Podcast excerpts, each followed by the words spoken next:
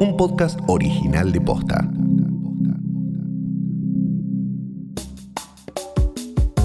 Esta semana el país fue testigo de una serie de protestas policiales a lo largo y ancho de la provincia de Buenos Aires, en las que reclamaban una mejora salarial que terminó con un grupo de oficiales en la Puerta de Olivos.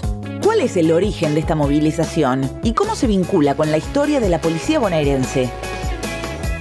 Hoy es jueves 10 de septiembre.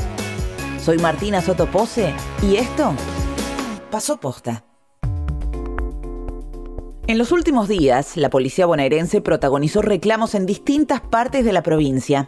Pese al anuncio de una mejora salarial el martes por la mañana, las protestas continuaron. La situación alcanzó su máximo nivel de tensión este miércoles, con cientos de oficiales y móviles que rodearon la Quinta de Olivos, en un evento que despertó la preocupación de gran parte del arco opositor. Los puntos principales del reclamo, aumentos salariales y mejoras en las condiciones de trabajo.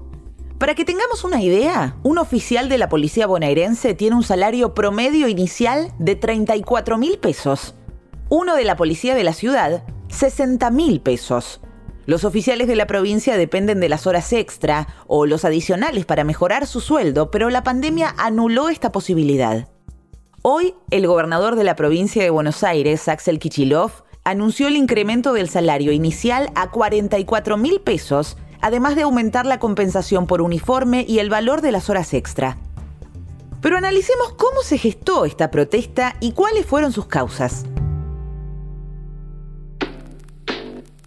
es una discusión que se viene dando en los últimos años en la policía bonaerense y que la pandemia hizo crecer estas eh, condiciones, las pésimas condiciones en las que trabajan los policías de la bonaerense.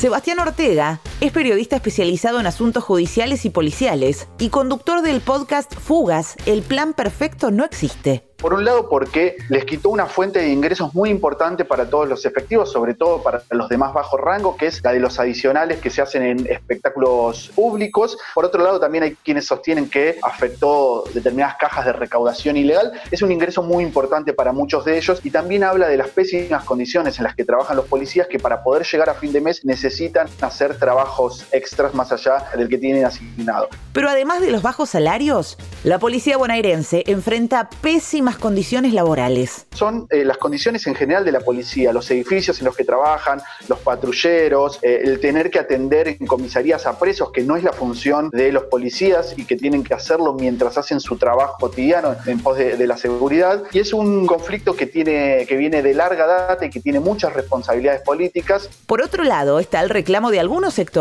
para formar un sindicato que los represente. La sindicalización de las policías está prohibida en Argentina por un fallo de la Corte Suprema del 2000 2017, a partir de un reclamo justamente de un sindicato de la bonaerense que planteaba la idea de agruparse, de organizarse y tener reconocimiento, que le fue negado por el Ministerio de Trabajo y luego la Corte Suprema saldó esa discusión negando la posibilidad. Bueno, eso obtura la posibilidad de discutir en un marco institucional las demandas de, de mejores condiciones salariales. La sindicalización de la policía es un tema de debate constante entre juristas, abogados y sociólogos. Y las protestas de esta semana pusieron la cuestión bajo lupa.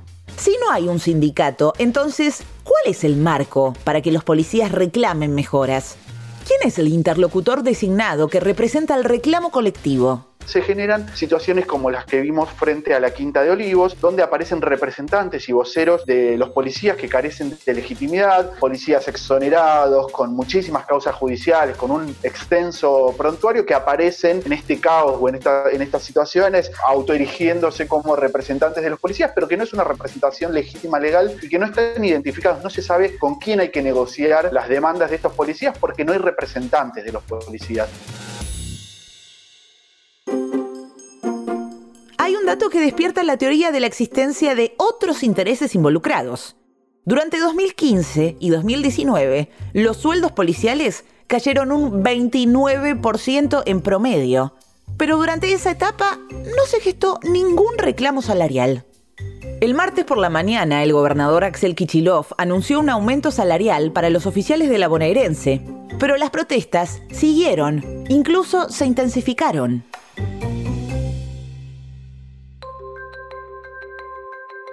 Pero los sucesos de esta semana son consecuencia de un proceso que viene gestándose desde hace tiempo. Los problemas de la bonaerense llevan años y tienen su raíz en las deficiencias estructurales de su funcionamiento. La historia de la policía bonaerense en democracia es una historia de una policía corrupta y desprofesionalizada. Es una policía que en los últimos 30, 35 años ha tenido los mismos problemas. No solo bajos salarios, también traslados arbitrarios, turnos de 12, 14, 20 horas por día, edificios destruidos y comisarías en condiciones deplorables es una policía que fue creciendo en, un número de efectivos a lo largo de, estos últimos años, con una estructura que se fue emparchando a lo largo de estos últimos años y que se superpone en la estructura de funcionamiento de la propia policía. La incapacidad que ha quedado en claro en los últimos años sobre controlar la propia fuerza y la participación de innumerables efectivos en todo tipo de delitos, que en parte se explican por los problemas salariales, pero que no terminan explicándose del todo por los problemas salariales, los frecuentes eh, casos de abuso policial que no son investigados por la propia fuerza, que no son juzgados, la falla de un sistema de control, de investigar hechos de corrupción de la policía y de investigar los hechos de violencia y abusos policiales. Frente a las demandas de seguridad de la población de la provincia, la política ofreció casi siempre una sola respuesta, más policías y más patrulleros. Pero nunca se piensa en una profesionalización de la fuerza. Es decir, en vez de pensar en tener más policías, ¿por qué no pensamos en tener mejores policías? Hoy la policía bonaerense es una de las policías más desprofesionalizadas del país. Eso se ve en cada actuación policial donde los policías no están capacitados para la intervención en los eventos, en los episodios en los que tienen que intervenir por falta de capacitación. Esto generó un crecimiento desordenado de la policía bonaerense sobre una estructura que ya venía con problemas います。Y una actitud desde la política que tuvo que ver menos con resolver las cuestiones de fondo y más con negociar una convivencia pacífica entre ambas partes. Siempre fue la de delegar la seguridad en la propia policía bonaerense a cambio de cierto control o cierta gobernabilidad. Es decir, yo te delego a vos el control de la seguridad, vos podés hacer tus propios negocios, vos podés definir las políticas de seguridad, pero a cambio me garantizás que no haya ningún conflicto, que no haya ningún escándalo que trascienda los límites de lo tolerable, de lo socialmente tolerable. Y de esa manera, a través de ese pacto, ese doble pacto, se fue eh, garantizando cierta gobernabilidad, es decir, no hay mayores escándalos en la policía, pero tampoco se piensan reformas eh, de fondo en la policía. Algunos sectores argumentan que los motivos de las protestas están solamente ligados a las condiciones de trabajo. Otros plantean que el contexto político local y regional fomentó esta movilización y que hay que prestarle atención.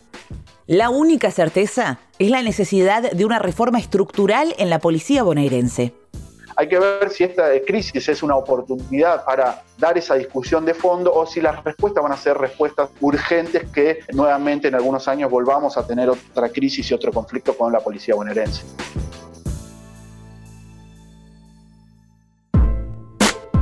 Esto pasó posta, es una producción original de posta. Escúchanos de lunes a viernes al final del día en Spotify, Apple Podcast y en todas las apps de podcast. Si te gustó este episodio, compartilo con alguien a quien creas que le puede interesar. Y si nos escuchas en Apple Podcast, te invitamos a que nos dejes una reseña. Nos suma muchísimo para que más gente descubra este podcast. Búscanos en Instagram y en Twitter. Somos arroba postafm. En la producción estuvieron Galia Moldavsky y Fede Ferreira. Nuestro editor es Leo Fernández. En la dirección general, Luciano Banchero y Diego del Agostino. Soy Martina Sotopose y esto pasó posta.